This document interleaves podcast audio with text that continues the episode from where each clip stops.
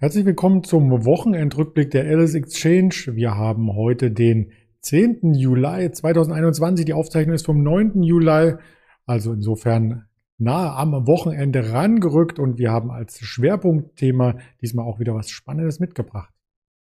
Und zwar reden wir über den Wochenrückblick ganz allgemein, wie die Aktienmärkte reagiert haben und sind mit dem Fokusthema ganz nah an den China-Aktien heute dran mit Didi, mit Alibaba, mit Tencent, um nur ein paar Beispiele zu nennen. Das möchten wir gerne mit dem Kai zusammen besprechen. Doch zuvor der Wochenrückblick in gewohnter Manier und der zeigt am Freitagnachmittag, dass die meisten Indizes im Minus notierten, insbesondere die asiatischen. Deswegen das Schwerpunktthema, also der Hang Seng alleine 3,4 Prozent. Der hat schon das Wochenende eingeleitet. Aber auch der Nikkei in Japan knapp 3 Prozent und der Kospi 1,95 Prozent. Da wurde richtig Federn gelassen, so ein bisschen halten konnte sich noch die US Wall Street mit einem leichten Minus, der DAX ein größeres Minus, zwischenzeitlich sogar auf den Unitiefs einmal aufgetroffen oder aufgeschlagen bei 15.310.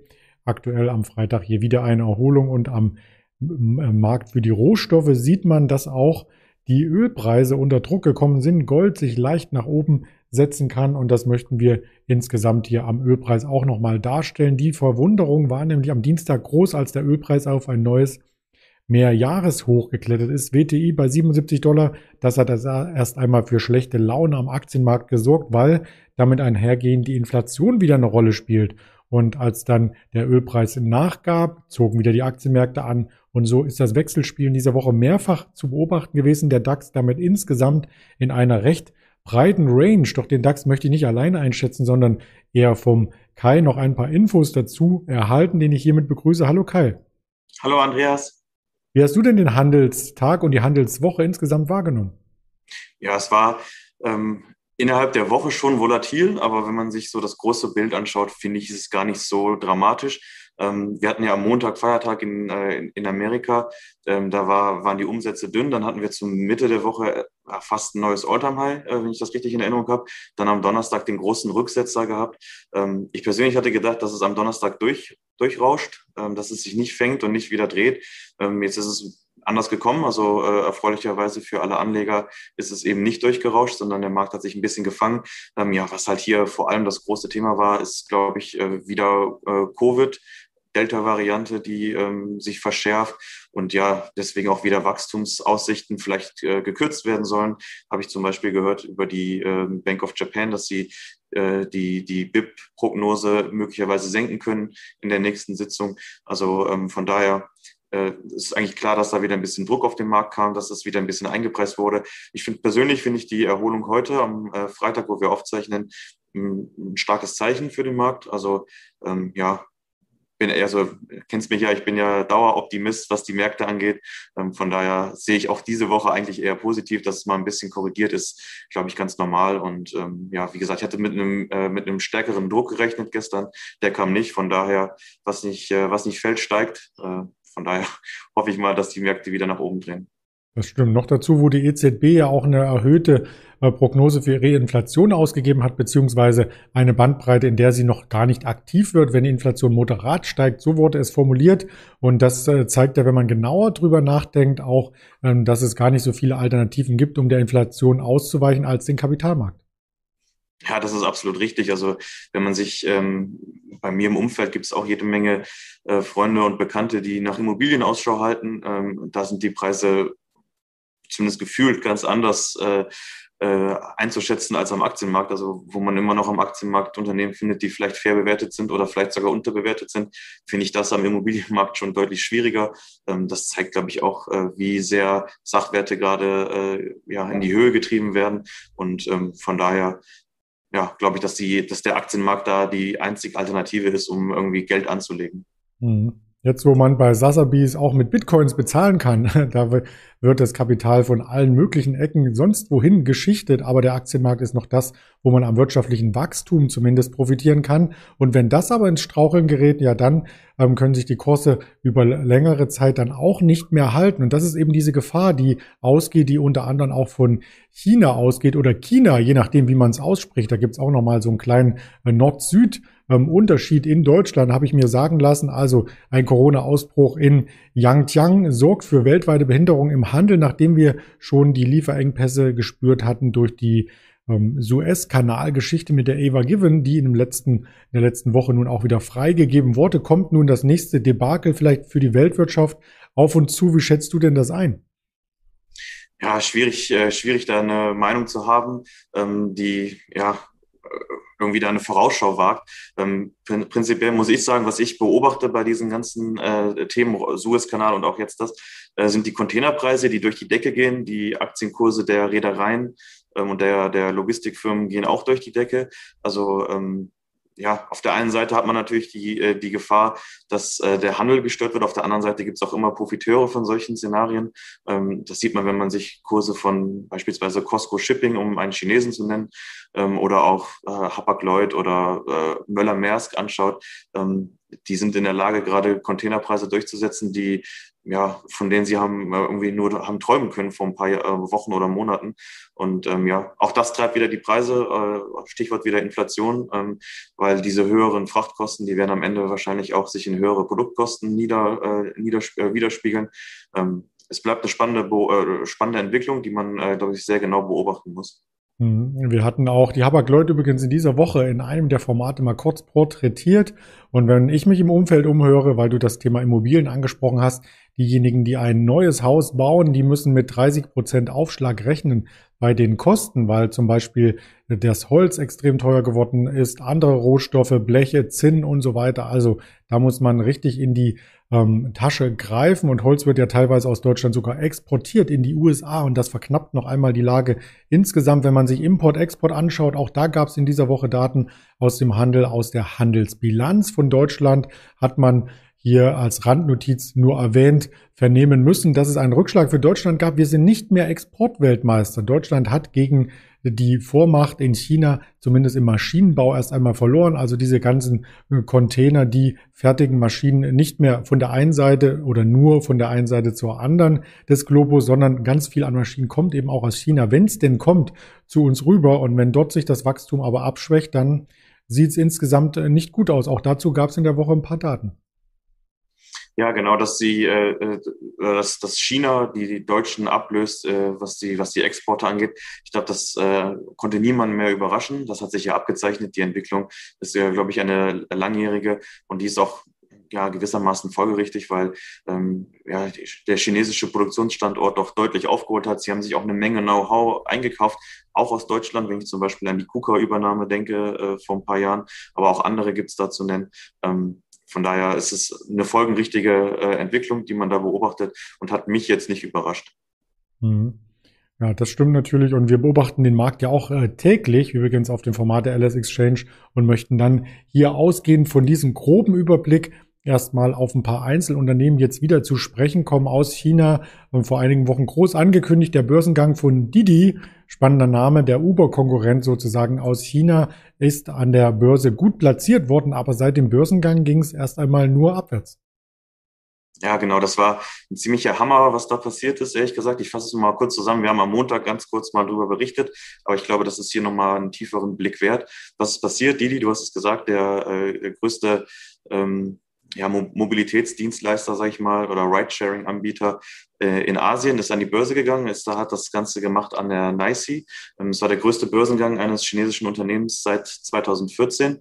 Ähm, und der Börsengang äh, an sich war sehr erfolgreich. Also es ist über dem IPO-Preis äh, reingekommen, hat sich auch da gehalten. Ich glaube, das IPO war Mittwoch letzte Woche, dann Donnerstag und Freitag auch weiter eigentlich positive Zeichen gewesen. Und dann kam am Wochenende eben diese, diese Meldung, dass der chinesische Staat die die unter Beobachtung stellt, beziehungsweise Untersuchungen eingeleitet hat gegen die, die worum geht es da ähm, im Detail? Das ist ähm, keine Untersuchung gegen die, die jetzt im Speziellen, sondern auch gegen andere Firmen. Es geht da vor allem um Firmen, die an ausländischen Börsen äh, notiert sind oder äh, also, also die, die sich listen lassen wollen an ausländischen Börsenplätzen oder bereits notiert sind. Und es geht dann darum, dass äh, die chinesische Regierung Angst davor hat, dass ähm, Daten, die diese Unternehmen in China sammeln über die chinesische Bevölkerung, ähm, dass die dann gezwungen werden, an äh, ausländische Behörden und Regulatoren ähm, diese Daten weiterzugeben und damit dann äh, chinesische äh, Daten, Hoheitsdaten, nächstes Mal, ähm, in ausländische äh, Hände fallen und das, ähm,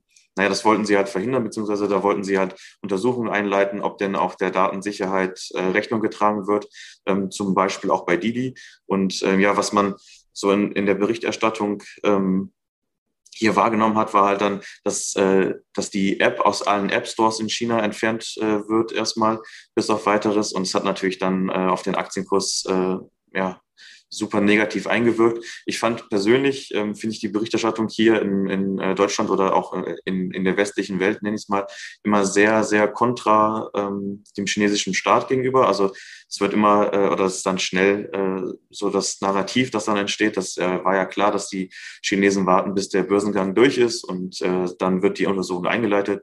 Ähm, ich glaube, was im, äh, im Verlauf dieser Woche rausgekommen ist, ist, dass die chinesischen äh, Behörden im Vorfeld von diesem Börsengang äh, die die aber auch schon gewarnt haben und gesagt haben, äh, bitte äh, verschiebt diesen Börsengang, bis die Untersuchungen angefangen haben bzw. beendet sind und äh, geht nicht an die Börse. Also auch dem Unternehmen ist hier auf jeden Fall eine Teilschuld mit, äh, mit einzurechnen wer bleibt der große Verlierer dieser, äh, dieser ganzen Thematik? Natürlich die Investoren, die beim Börsengang oder auch kurz danach in Didi investiert haben.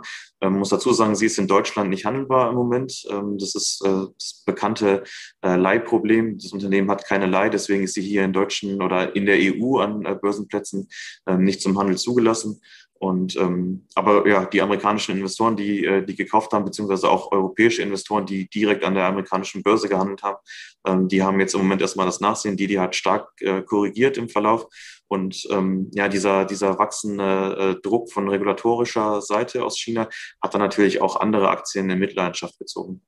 Ja, zu denen kommen wir gleich noch. Ich wollte noch, ähm, nachdem der Chart auf uns eingewirkt hat und auch immer mit einem Gap von einem Tag zum anderen sprang letzten Endes, mit ungefähr 30 Prozent Abschlag ab dem IPO für Sorgen bei den Anlegern oder Marktbeobachtern, wenn man kein Anleger war, gesorgt. Die Softbank hing damit drin. Die Softbank hat auch hier Anteile ähm, quasi an Didi, wenngleich sie unter ähm, einer Million, wenn ich das richtig die Zahl zusammen äh, deute, liegt. Ähm, weiß man was über die zwei größeren Investoren? Mir war der Name zumindest nicht bekannt. Will Wei Cheng. Ja, muss ich gestehen, habe ich auch nicht gegoogelt, aber auch nicht nachgesehen. Wahrscheinlich äh, wird es äh, der Gründer gewesen sein oder ähm, vermute ich mal, aber äh, ja, vielleicht können wir das die nächste Woche mal nachreichen. Aber genau, du hast es angesprochen, Softbank ist groß investiert. Auch Softbank ist unter, ähm, unter die Räder gekommen im, im äh, Verlauf dieser Woche. Und man sieht auch weiter unten in der Liste Tencent, ähm, auf die kommen wir nachher noch zu sprechen. Auch die sind ähm, an die, die beteiligt und ähm, auch die sind unter Druck gewesen äh, diese Woche. Ja, dann haben wir das quasi hier auch nochmal ins rechte Bild gerückt. Und du hast schon angesprochen, dass es nicht nur ähm, diese Aktie war, sondern dass die Kreise auch ein bisschen größer gezogen werden. Und bevor wir auf Tencent zu sprechen kommen, ähm, würde ich hier auch noch auf ein anderes Unternehmen zu sprechen kommen, was wir aus der Fußball-EM-Berichterstattung vielleicht schon gesehen hatten. Und falls der eine oder andere nicht weiß, wer dahinter steckt, hinter Alipay, da habe ich mal einen schönen Screen gefunden von NTV, einer der Sponsoren der Fußball-EM. Dem sei gesagt, Alibaba steckt hier dahinter und das kann man durchaus international mit Amazon vergleichen, oder? Ja, das stimmt schon. Alibaba ist halt der, der äh, oder das große Pendant zu Amazon ähm, äh, aus, äh, aus China und aus Asien. Das Geschäftsmodell ist nicht ganz äh, eins zu eins vergleichbar, weil ähm, Amazon doch sehr ähm, ja, auf den Retail-Kunden aus ist, beziehungsweise den, den Retail-Kunden beliefert und Alibaba eher ähm, oder vor allem im Großhandel aktiv ist. Aber ähm, ja, im Prinzip geht es um E-Commerce und deswegen sind die beiden schon sehr miteinander äh, ähm, verbunden, diese beiden Unternehmen. Und ja, du hast angesprochen, Alipay ist der, der Zahlungs-, der Payment-Arm von Alibaba und fand ich auch ganz interessant. Wir hatten ja letzte Woche über äh, die Fußball-EM gesprochen, beziehungsweise über die Sportaktien und auch äh, Alibaba hat man sehr präsent wahrgenommen während der Fußball-EM, weil eben Bannwerbung von Alipay die ganze Zeit äh, ja, im Fernsehen zu sehen war.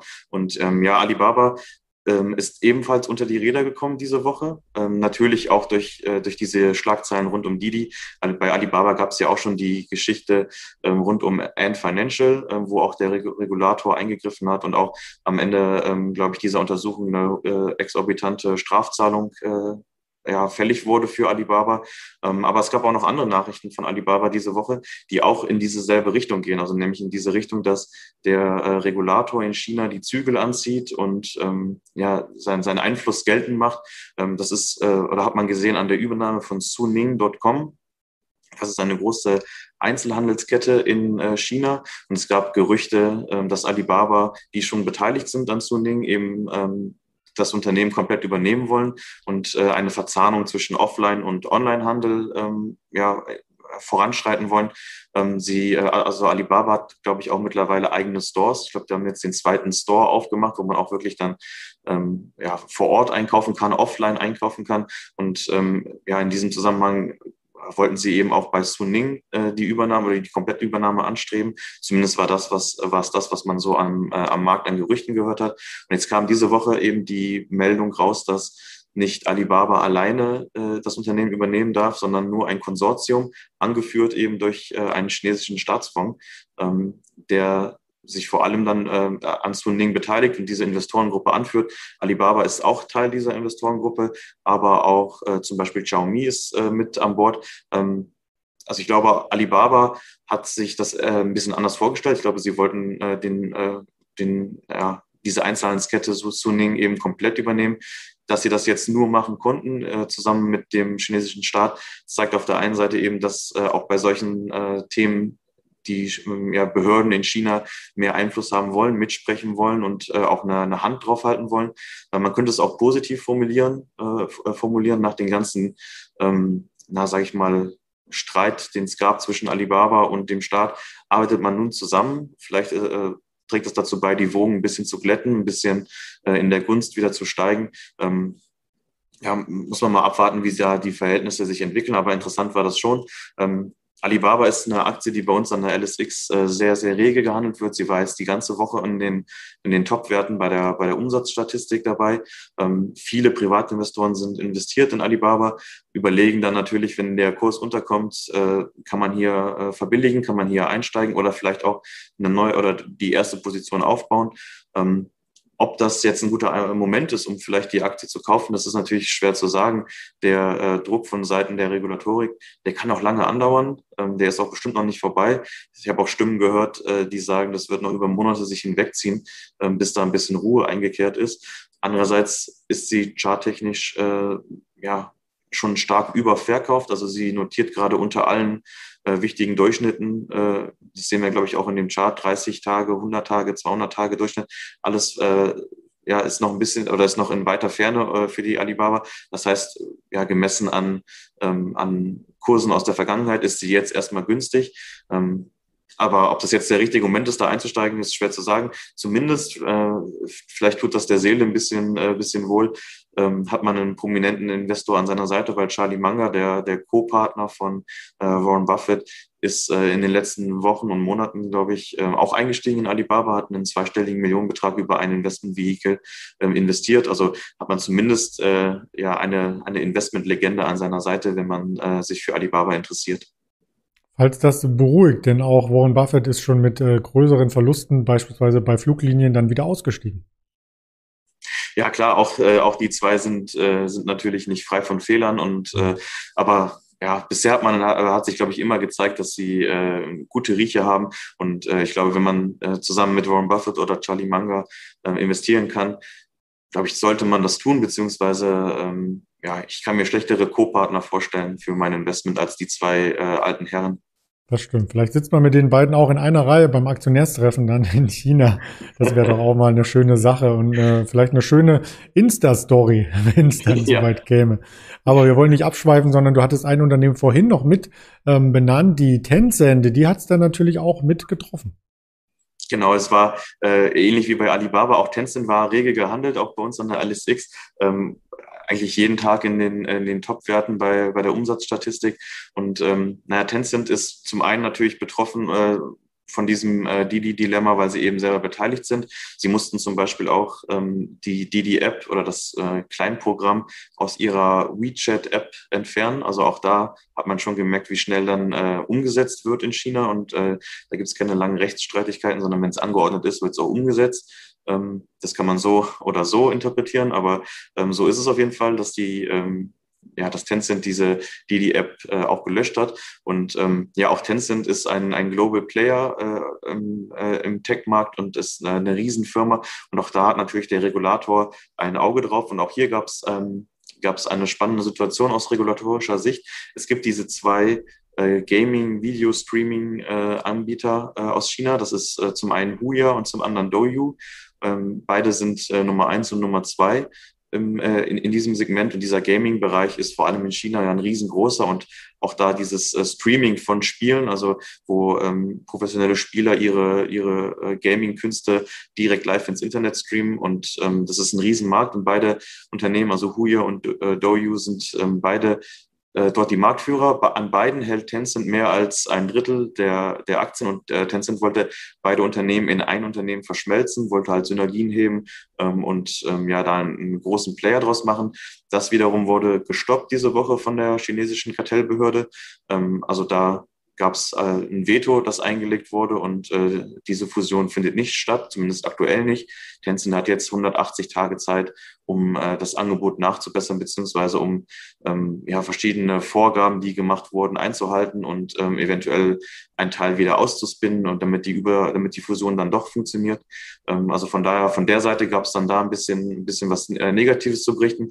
Andererseits muss man aber auch sagen, es ist nicht alles über einen Kamm äh, geschert äh, oder geschoren, ähm, was diese ganze Regulatorik-Thematik angeht in China, weil Tencent halt auch noch gemeldet hat, dass sie ähm, das äh, Suchportal äh, Sogu, äh, glaube ich, heißt es, ähm, übernehmen darf. Äh, Anfang, ich glaube Anfang des Jahres hatten sie ein Übernahmeangebot ähm, abgegeben für 9 Dollar. Auch die Aktie ist notiert in Amerika ist eine Tochtergesellschaft von Sohu.com ähm, und äh, Sohu soll jetzt übernommen werden von Tencent und äh, da gab es jetzt das Okay von der äh, von der Kartellseite. Das heißt, ähm, ja, die Firma wird dann irgendwann im äh, ja, in dem großen Konzern Tencent aufgehen und ähm, naja, also es ist nicht alles äh, alles äh, negativ. Ähm, was diese Woche äh, kam, ist natürlich sehr, sehr überspitzt. Im Moment ist das Sentiment sehr, sehr äh, kontra dieser großen Tech-Giganten. Aber wenn man genau hinschaut, ähm, kann man vielleicht auch mal den einen oder anderen Hoffnungsschimmer erkennen. Und auch Tencent ist sehr, sehr unter die Räder gekommen. Ich glaube, beide, Alibaba und Tencent, sind beide äh, um die zehn Prozent leichter ähm, gewesen, zumindest bis Donnerstag. Ich glaube, heute sind sie beide ein bisschen, äh, bisschen wieder fester, also heute am Freitag. Mhm. Aber ähm, ja, vielleicht ergibt sich bei Tencent auch eine Einstiegschance, ähm, muss man sich selber Gedanken zu machen. Aber interessant sind die beiden Werte auf jeden Fall, vor allem auf die, auf die lange Sicht gesehen.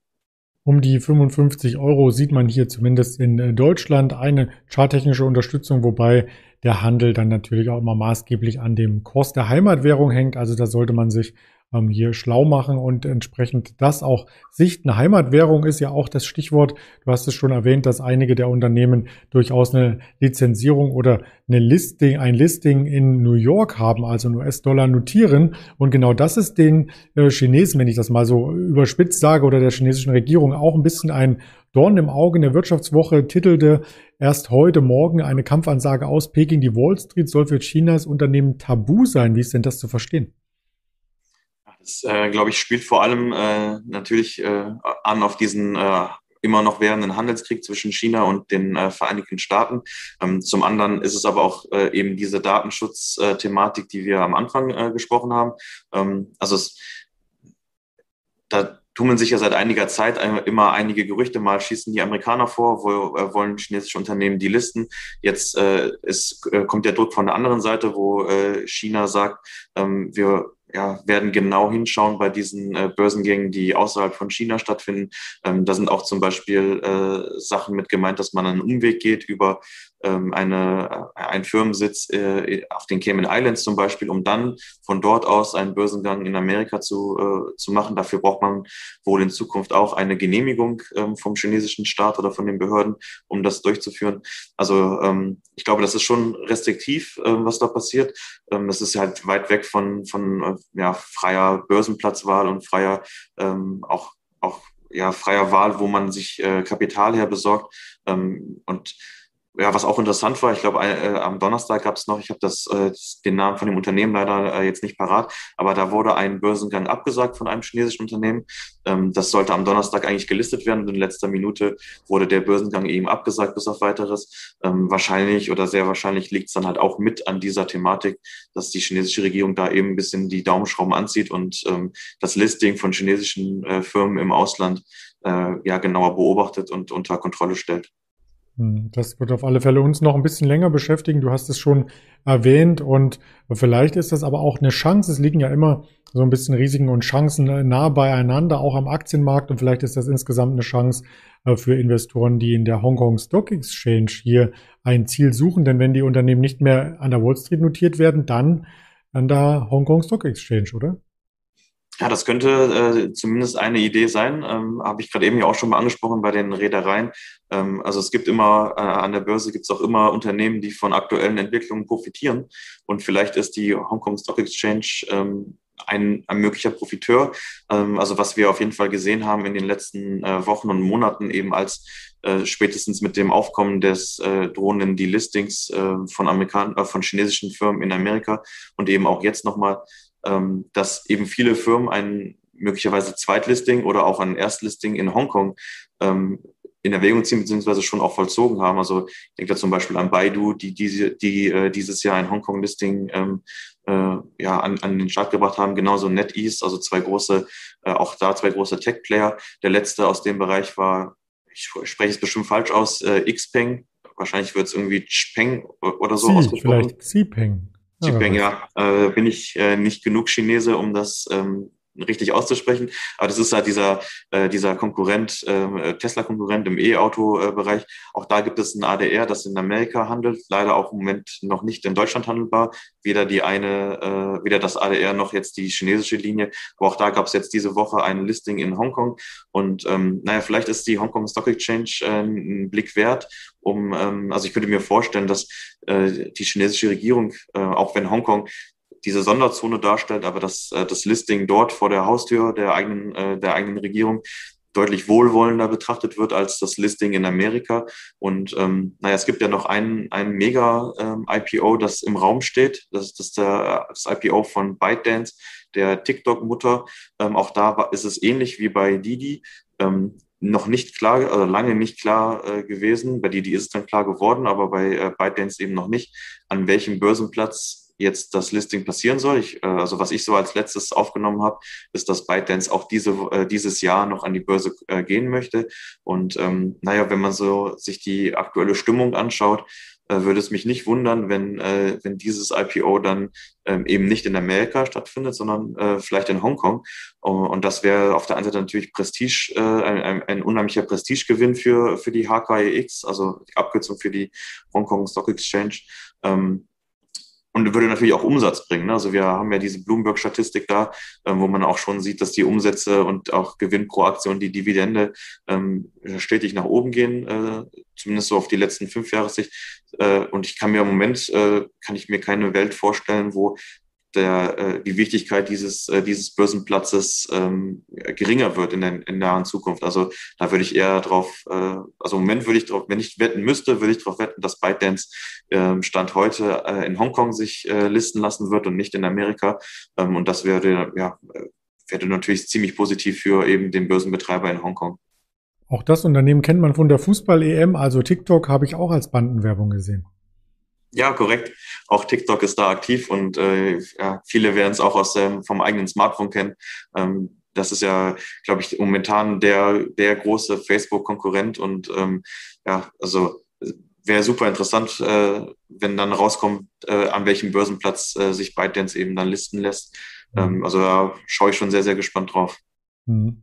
Wenn wir jetzt nochmal zusammenfassen, und das ist vielleicht auch eine Frage, die sich jeder Zuschauer hier stellt, nach knapp 30 Minuten also TikTok als Facebook-Konkurrenz, ein asiatisches ähm, oder ByteDance, asiatisches Unternehmen äh, gegenüber den amerikanischen Unternehmen oder auch äh, Xiaomi hattest du erwähnt, äh, geschrieben Xiaomi, ein Handyhersteller, Smartphone-Hersteller, nicht nur Smartphones, gibt es auch andere elektronische Geräte, die in Konkurrenz zu Apple zum Beispiel treten, die über zwei Billionen wert sind oder auch eben Alibaba, die viel weniger wert sind als eben eine Amazon, auch Allzeithoch derzeit an der Nasdaq und trotzdem mit derselben Gewinnerwartung pro Aktie. Also ist das vielleicht ähm, etwas attraktiver jetzt trotz der Risiken, diese Werte erstmal ins Auge zu fassen und die amerikanische Rallye vorbeiziehen zu lassen?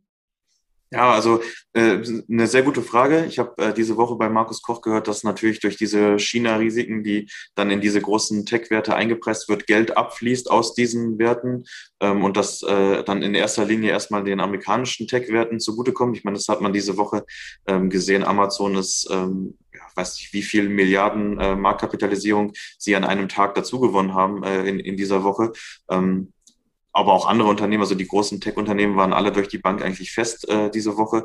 Ähm, für mich persönlich, ich äh, bin ja immer äh, schon sehr interessiert an, an dem chinesischen Aktienmarkt. Ähm, ich sehe das eher so, wie du gesagt hast, also eher, dass die Bewertungen da ähm, deutlich günstiger sind, sicherlich auch nicht zu Unrecht, weil eben äh, dieses China-Risiko immer mitspielt und bis das mal ausgepreist wird aus dem Markt, da wird es wohl noch ein bisschen was dauern. Ähm, vielleicht auch nie, ähm, wer weiß das genau.